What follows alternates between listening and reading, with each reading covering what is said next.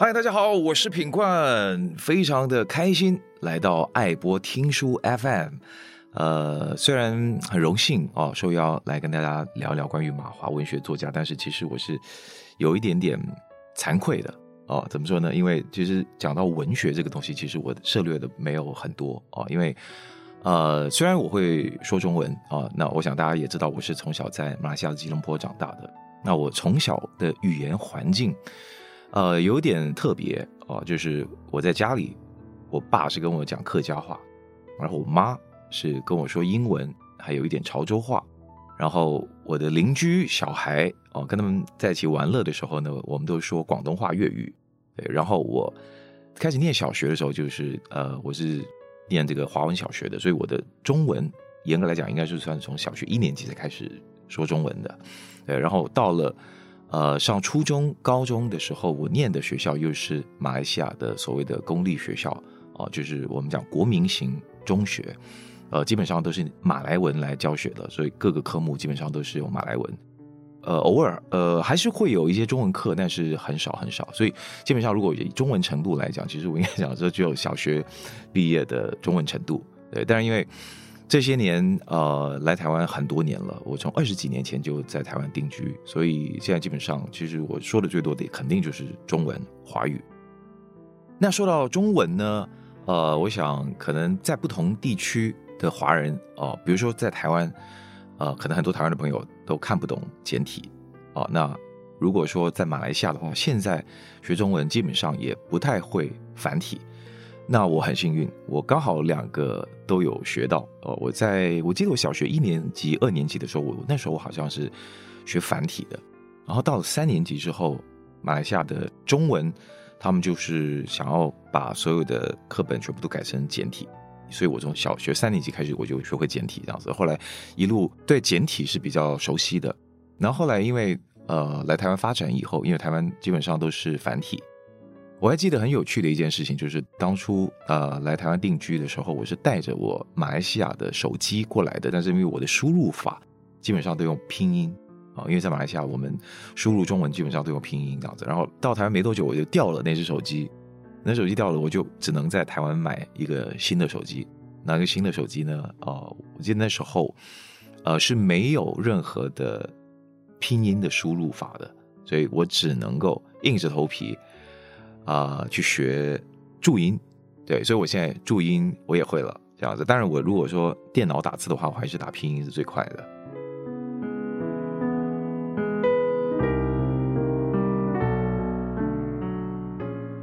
我那时候刚来台湾发展的时候，其实我我一直认为马来西亚人在台湾不多，哦，后来才发现。呃，因为那时候刚开始来台湾发展的时候，常常会呃做一些专辑宣传，会跑一些校园哦、呃，甚至一些大学，才发现哇，底下的学生很多都会开始跟我们讲马来话，对，才知道说哇，原来有很多的侨生都是来自马来西亚的。这也让我想起，其实，在念呃初中、高中的那个阶段呢，其实在我学校隔壁就有一个独中，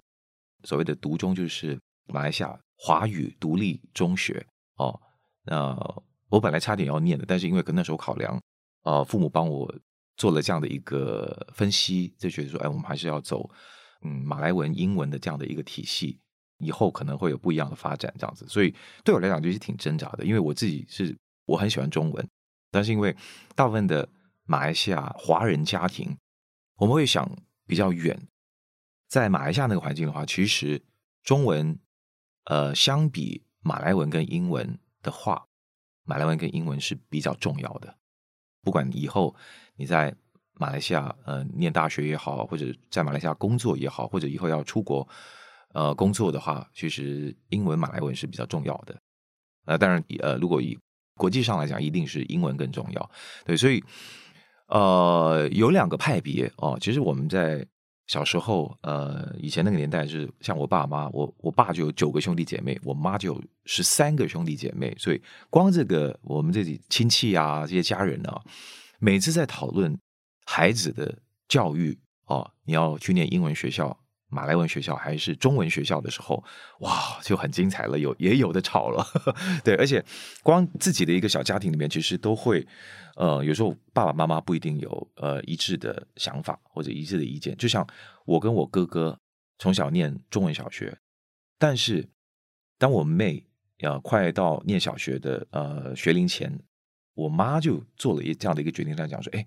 你们两兄弟念中文，我也不知道。”这样是不是对的选择啊？所以他们就把我妹送去英文的小学，基本上是念英文的小英文跟马来文的小学这样子。然后我妈前几年嗯，有时候会语重心长的跟我说，她做了一个很后悔的决定啊，就是让妹妹去念英文小学。然后她现在一个中文字都看不懂，然后我妈自己也是。然后自从她第一次看我开演唱会的时候，然后因为在观众席上，他可以看到很多呃我唱的那些歌的歌词，然后他惊觉自己一首歌他都不懂，他知道那些旋律，但是他完全不懂我在唱什么，他就觉得啊，他很后悔自己没有把中文好好学好，然后也让我妹妹 去上了英文小学，不会中文这样子，所以现在整个环境不一样了，现在甚至很多在马来西亚的一些马来人。都让他们的小孩去念中文小学，所以中文是除了英文之外，中文是最重要的。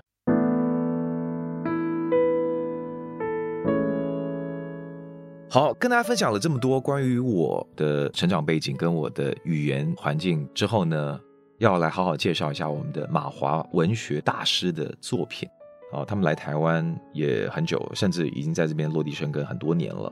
他们在台湾的文坛是非常的大放异彩的哦，发光发热的。那我觉得跟我自己的一个背景也有点像，就是因为我我在马来西亚念书，然后我是因为音乐的关系啊、才来到台湾发展的。那其实虽然说我的很多的音乐养分跟启蒙啊、都是在我生长的环境，在马来西亚那个地方。呃，吸收到的，但是真正呃让我走上乐坛这条路，或者是创作这条路，其实是也我九六年开始到台湾发展以后，呃，我接触到的台湾的音乐人，然后这边的很多的资源、很多的平台、很多的媒体的曝光，才让我真正的音乐路能够慢慢慢慢的展开，然后有更大的发展。对，所以啊、呃，我想对我刚刚提到的这几位。大师啊，就像李永平老师，他也是早年呃，基本上都是在马来西亚长大的，然后后来来到台湾之后，哇，他就是得到很多很多的认可，得了很多的奖。我们在这边要跟大家分享一个可以说是他的代表作，叫做《婆罗洲之子与拉子妇》，这算是他的代表作。这个著作呢，他描绘的其实就是在马来西亚早期的一些历史群像。反映了十八世纪以来杂糅华人与当地原住民的岛屿生态，非常非常的生动。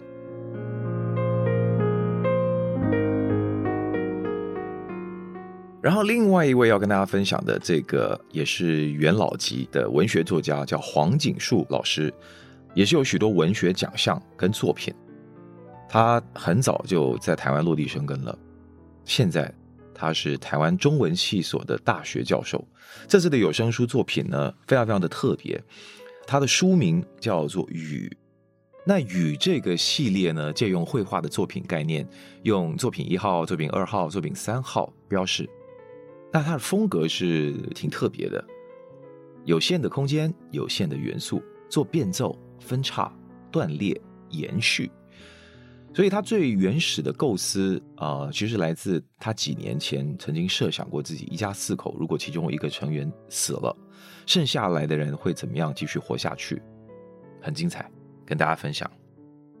那最后一位要跟大家分享的这个呢，是非常非常年轻有才的邓关杰老师啊、他今年才三十出头呢，哇哦，好年轻哦！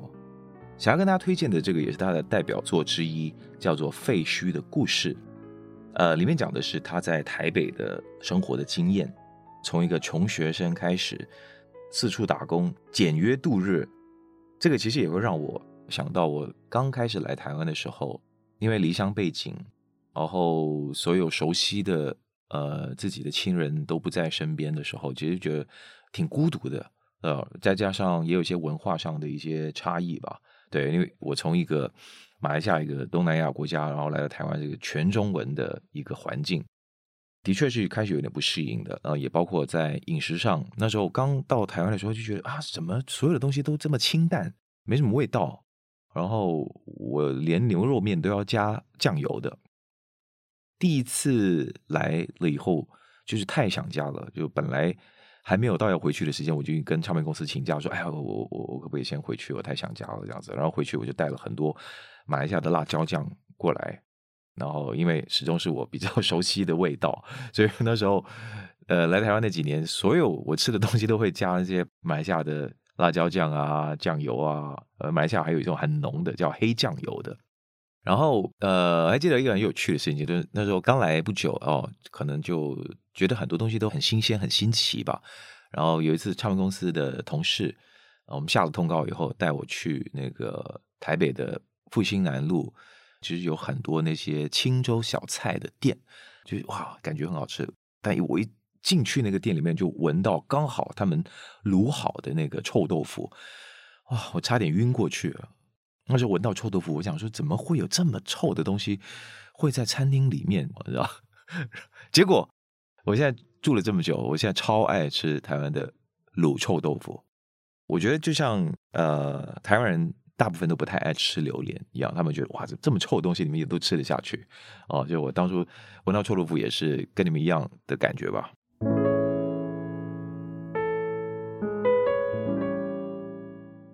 那我就来稍微念一下这位邓关杰非常年轻有才的文学作家。他的这篇《Godzilla 与小镇的婚丧嫁娶》，当飞弹在地面上爆炸，开往吉隆坡的火车隆隆经过，所有新生的恐龙蛋都会轻微颤动。夜里，恐龙蛋里面有声音在窃窃私语，敲击蛋壳。如果夜够深，我还看得见一点点的红光穿透蛋壳。一闪一闪，无数只小眼睛在小镇地下等待出壳。他们是 Godzilla 的孩子，他们饥肠辘辘，但 Godzilla 爱他们。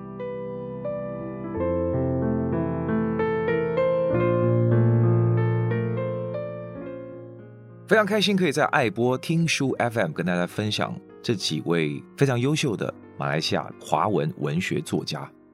身为一个马来西亚人，我也觉得很骄傲，遇有荣焉。再次跟大家分享他们的作品，希望你们喜欢。